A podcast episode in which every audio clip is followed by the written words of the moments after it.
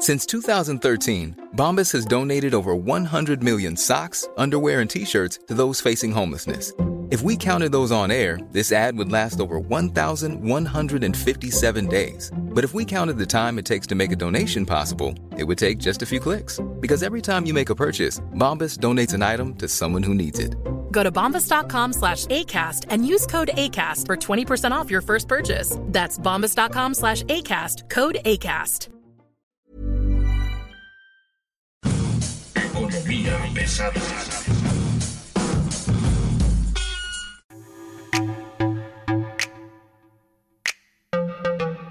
Señoras y señores, niñas y niños, argentinos y argentinas que están, por supuesto, haciendo una enorme migración hacia todo el mundo, hoy tenemos una noticia para ustedes. Javier Milei, el candidato presidencial ultraliberal, ganó las primarias en Argentina y ya comenzó a delinear lo que va a ser su gobierno y todo listo para que el próximo, que es octubre, se vaya a gobernar en la Casa Rosada. ¿Cuáles son, ¿Cuáles son las propuestas de Javier Milei, el candidato presidencial argentino que se llevó a las primarias? Bueno, primero que nada, dolarizar la economía de Argentina. Segundo, abandonar el peso argentino. Tercero, desaparecer el Banco Central y quedarse con solo ocho secretarías de Estado, desaparecer como 12 más o menos. Ahí está la, la idea. Ahora, Enrique Hernández, reportero de Forbes, está muy contento con esto, ¿no, querido Enrique? ¿Cómo estás? Buen día.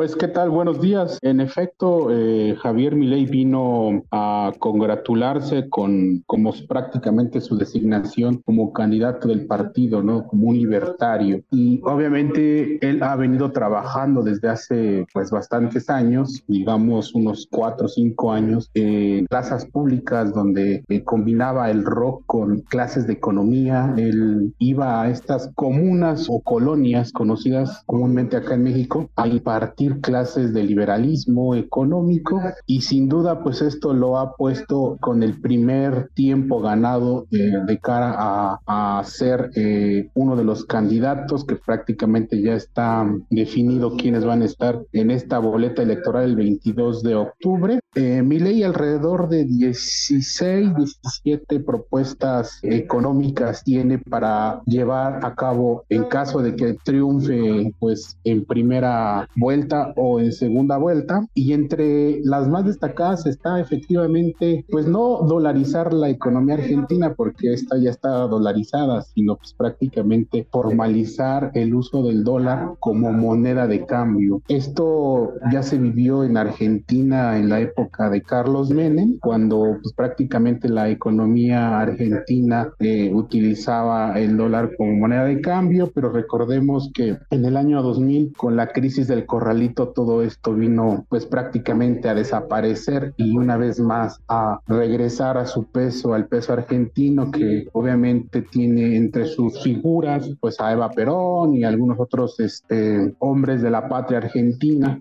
Javier Milei es líder de una cosa que se llama La libertad avanza y una de las frases más icónicas del candidato, el economista rockero, es, primero que nada, rechaza ser un fascista, rechaza ser un neoliberal, sí dice tener un compromiso con la libertad económica y la libertad política, y hay algo que el 15 de agosto pasado le cimbró, digamos, la estructura política argentina. El único que le puede poner fin a la inflación soy yo.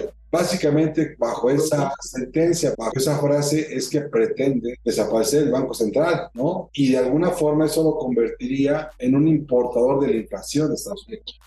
Pues eh, es muy complicado que suceda esto de la desaparición del Banco Central, o mejor dicho, pues del Banco Central argentino, que sin duda no ha sido o no ha logrado convencer a los inversionistas, tanto argentinos como extranjeros, de que cabalmente eh, goza de, de salud de esta economía argentina desde la perspectiva de la política económica. Recordemos que el Banco Central o los bancos centrales no solo imprimen dinero, sino también se encargan de regular regular todo el tema bancario, ¿no? Y obviamente Argentina eh, de por sí tiene problemas para regular el tema del tipo de cambio, tiene como cuatro o cinco tipos de cambio y que casualmente el que mueve es una cosa que le llaman el dólar blue, que es como el dólar ilegal o el informal o, o como tú le quieras ver, ¿no? No es como aquí en México que vas a una casa de cambio y te fijan un tipo de cambio que está en prácticamente un peso de variación, ¿no? Eh, por ejemplo, el tipo de cambio que ofrece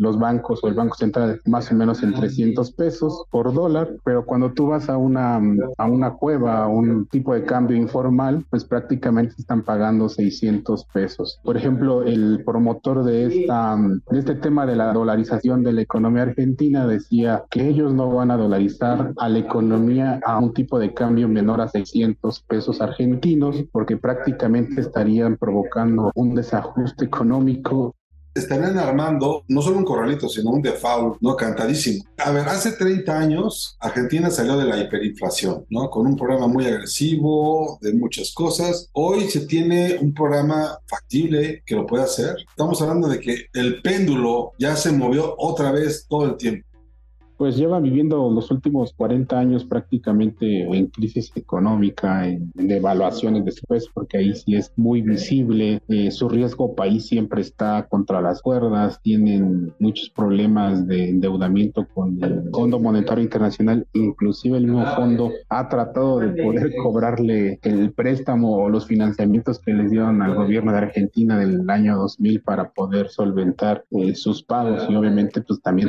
para poder pagar a toda la gente que en este instante logró sacar o sustrajo de manera legal su dinero y que a partir de eso se suscitara todo lo que se conoce como el corralito. Y no solo eso, Luis, también debemos ver que Argentina, como bien dices, quieren dolarizar, pero Argentina ya está dolarizado, al menos se ha calculado que hay como 250 mil millones de dólares en billetes de denominación de 100 dólares que circulan o que están guardados debajo del colchón, en cajas fuertes o en algún lugar de cada uno de esos hogares argentinos. Entonces, lo único que tratan de hacer es formalizar que la economía en curso argentina, que la única moneda sea el dólar, pero pues esto conlleva muchos grandes problemas, sobre todo con Estados Unidos, ¿no? Que es quien fabrica o emite este tipo de cambio. ¿Tú crees que el tipo de cambio va a ser el principal indicador de lo que pase con los argentinos? ¿No crees que va a venir por otro lado esto? Pues tiene que haber una confianza y esa confianza no existe. Por ejemplo, tú ves de los tres candidatos, los tres candidatos tienen un corte neoliberal, independientemente del color que sea, independientemente del partido donde estén. El candidato, por ejemplo, del oficialismo, Sergio Massa, pues es un neoliberal y es el que se encarga en estos momentos, pues prácticamente de apagar el fuego con el Fondo Monetario Internacional. Eh, la candidata Patricia Bullrich, que en algún momento fue montonera, esto es como un tema de la Liga 23 de septiembre aquí en México, parecido allá había eso. Después se convirtió pues prácticamente en centro derecha, un poco más moderado, pero tampoco tan moderado como, la parte social o, de otro tipo de políticas que encabeza Javier Milei, también está, está muy bien asesorada en la parte económica. Entonces, el juego siempre de la economía argentina ha sido la parte económica y un tema también en la cuestión social, incluso hasta la sindical, Luis. ¿Tú consideras que lo que va a pasar con Argentina es bueno o malo?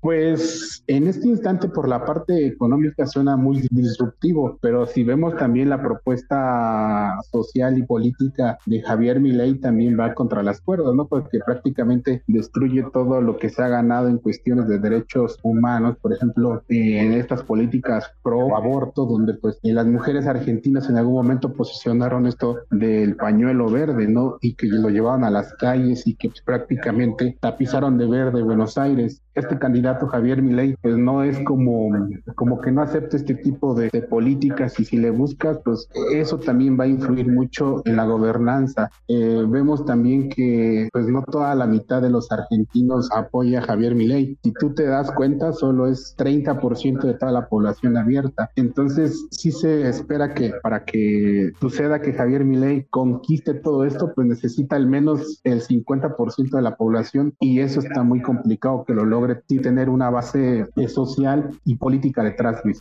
A ver, yo veo un poco a este personaje, lo veo un poco echado para adelante, muy bravo, lo veo con, mucho, muchas ganas y quiero pensar que es un poco el reflejo de, de algún trabajo que se hizo mal o de, de, alguna familia que no está chida, no sé, algo, ¿no? Este, quiero pensar que mi ley trae resentimiento por muchas cosas y que su política económica está más enfocada no tanto a ahorrar, sino a provocar el ahorro, lo cual no me parece nada malo.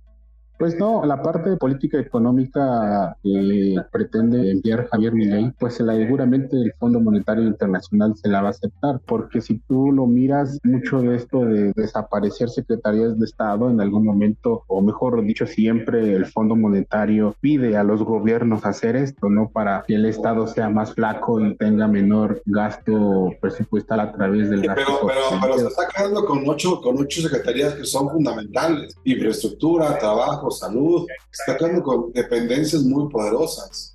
Sí, y hay un punto importante, por ejemplo, el punto 5 de su reforma económica habla mucho de generar una ampliación de la red vial argentina, que dice que va a interconectar todas las opciones de transporte a fin de facilitar el intercambio local, provincial e internacional de mercancías o mercaderías, como ellos le llaman. Pero ese es un punto muy importante porque recordemos que el sindicato más fuerte y más poderoso en Argentina es el sindicato del transporte, que Actualmente es dirigido por Hugo Moyano, en algún momento fue dirigente o mejor dicho el presidente de, fútbol independiente de Avellaneda. Por las manos de Hugo Moyano siempre han pasado las rutas o mejor dicho por sus manos ha logrado consolidar los poderes eh, fácticos en este país.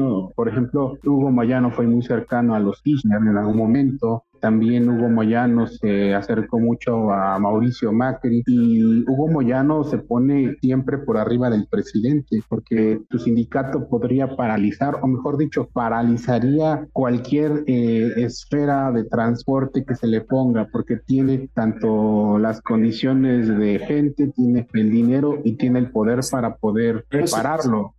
O sea, sí puede hacer todo eso, pero él no es el presidente. Y lo que yo quiero que lleguemos es la discusión sobre la política económica del no presidente o del que podría ser el no presidente de Argentina, ¿es exitosa o no?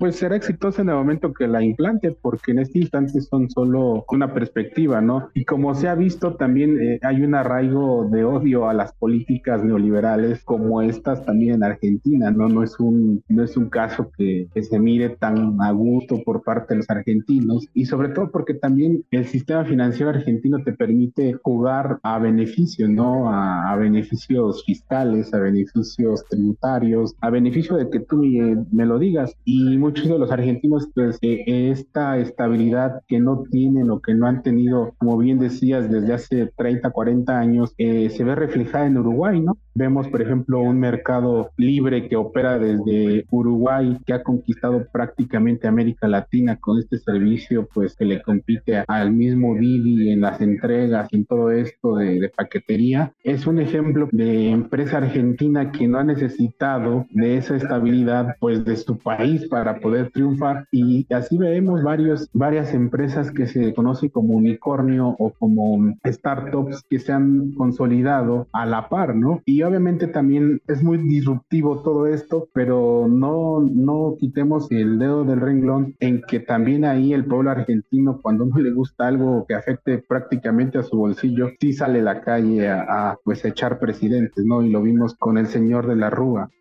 En todo caso, lo que hay que pensar ahora es si el contexto le va a ayudar al economista, al liberal, el contexto, por ejemplo, la parte de, del odio hacia, hacia lo simple que es un partido político que ha dominado eh, el gobierno y el poder en los últimos, no sé, desde los ochentas, igual después de la dictadura, estos ha habido un bipartidismo que se ha combinado en los últimos ocho años, donde un partido de derecha abiertamente como el que encabezaba Mauricio Macri ha llevado a Argentina, pues no solo a una crisis, también el otro gobierno llevó a una crisis, pero las condiciones, por ejemplo, sociales no están bien ancladas, ¿no? Para que se concrete toda esta perspectiva, tanto política como económica de Javier Milei, porque también recordemos que Argentina vive o tiene una de las tasas de pobreza más fuertes de América Latina y, esto también ha impedido que, pues, que tanto este gobierno como el pasado eh, sobresalga, ¿no? Sobresalga en esta parte, en este punto. Y a partir de todo esto, también Javier Milei tendría que tener gente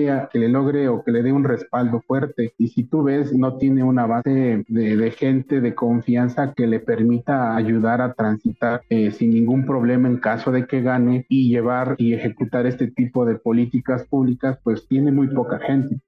Eh, hay una idea de que Milei es fan de Donald Trump o Jair Bolsonaro.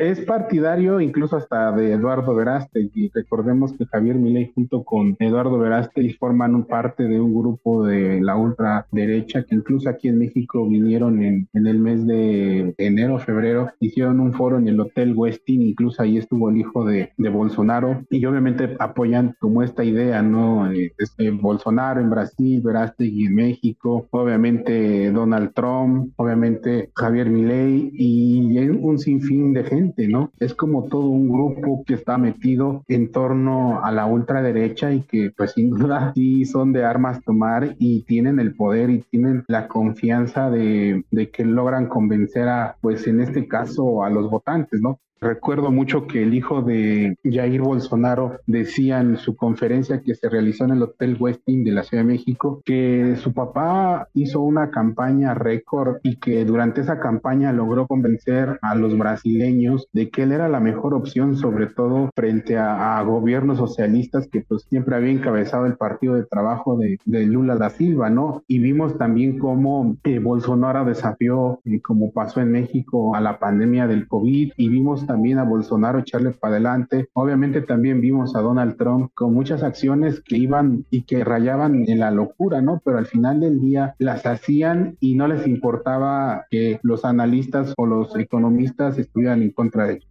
Me quedaría solo una pregunta desde tu punto de vista y es, el principal enemigo de Argentina, el principal enemigo de, de mi ley es la inflación, ¿sí o no? Sí. Sí, la inflación. Eh, recordemos que Argentina no tiene, o mejor dicho, no produce muchos bienes y servicios desde hace muchos años, sobre todo porque se cerró al mundo. Recuerdo que cuando llegué prácticamente hace ocho años a Argentina, eh, me vieron una tableta de estas de la manzanita y se sorprendieron que trajera un artefacto de estos, porque ellos todavía, quienes fabricaban en ese momento sus computadoras era la empresa Olivet, las máquinas de escribir que pues, prácticamente eran, pues eran buenas, pero pues no traían una tecnología tan avanzada. Y obviamente ellos también, eh, recordemos que Argentina, pues sí produce muchos commodities, pero no para que se consuman a mercado interno, o sea, producen, son uno de los mayores productores de, de trigo y obviamente de, de, maíz y de soja, pero no es que los argentinos coman ello. Eh, los argentinos, su base de, de comida es carne, lechuga, tomate o jitomate, quesos, este, pizzas. Entonces sí ha habido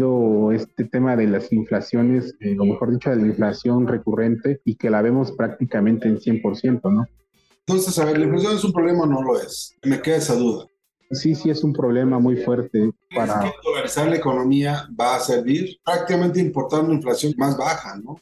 Pues va a servir en la medida en que hagan bien las cosas, ¿no? Porque te digo, explicaban los economistas ligados a Javier Milei que tenían que hacer el traspaso pues quirúrgico porque no pueden hacerlo jugando a que lo quiero hacer, ¿no? Y vemos, por ejemplo, que hay dos países dolarizados, Ecuador y El Salvador, que usan dólares y pues tampoco es que ellos no dejen de tener inflación, o sea, sí tienen inflaciones, quizá no de 100%, pero sí tienen inflaciones de 5, 6, 7%. Y obviamente, si tú ves en un país como Argentina que tus importaciones son muy caras, pues entonces el problema va a venir muy serio en los próximos meses, pese a que se logre dolarizar, ¿no? Porque al final del día van a tener que pagar en dólares y obviamente, pues el gobierno de Argentina no es que tenga una fábrica de hacer dólares, incluso tendrán que irle a comprar al gobierno de Estados Unidos o a las entidades gubernamentales de Estados Unidos que fabriquen dólares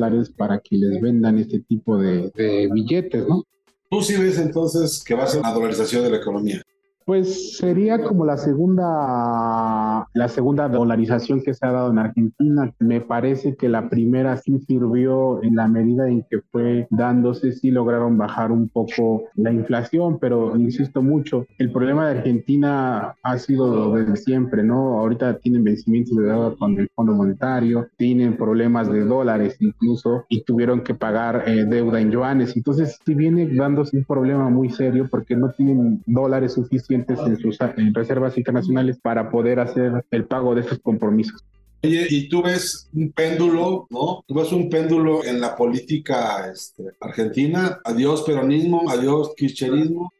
Pues considero que todavía existe un tiro, como quieran llamarle en Argentina políticamente, porque no es que Javier Milei haya obtenido 40 puntos o 20 puntos de ventaja sobre sus dos candidatos que lo persiguen. Vemos que también dentro del partido del PRO que encabeza, o que mejor dicho, una de las figuras públicas es Mauricio Macri, compitieron dos candidatos, uno muy moderado que era el que es jefe de gobierno de Buenos Aires o de la capital contra Patricia Bullrich, que es como una eh, liberal, no al estilo Javier Milei, pero con cosas parecidas. Y ahí va a ser el punto clave, Luis, porque al final de, de todo, muchos de estos votos de Horacio Rodríguez Larreta van a tener que ir a parar al candidato oficialista Sergio Massa y quizá algunos otros se queden con Bullrich y los otros vuelen a, a Javier Milei. Entonces, sí existe todavía esta vía viabilidad de que no, no gane en primera vuelta eh, Javier Milei y que tenga que definirse pues por allá de, del mes de noviembre en una segunda vuelta donde seguramente veremos de qué está hecho el partido oficialista y veremos de qué está hecho Javier Milei que en este instante pues él no tiene una base de personas que le vayan a cuidar las urnas, ¿no? Eso influye y pesa mucho tanto en países sobre todo como Argentina.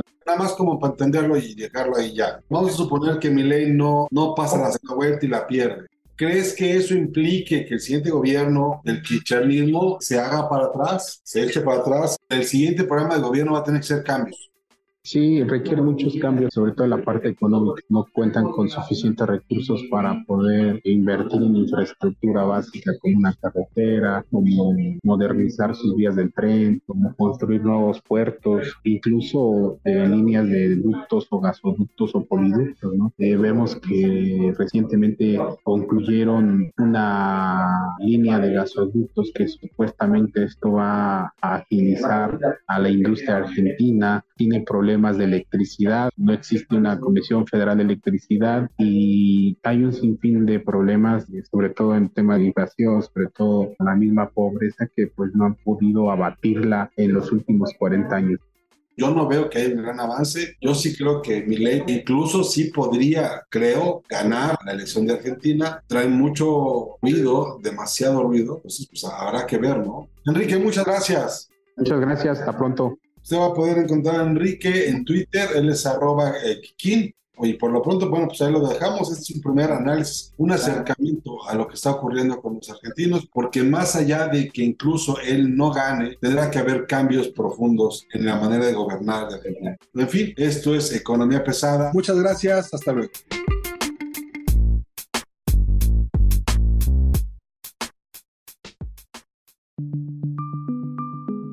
Es una producción de la Organización Editorial Mexicana.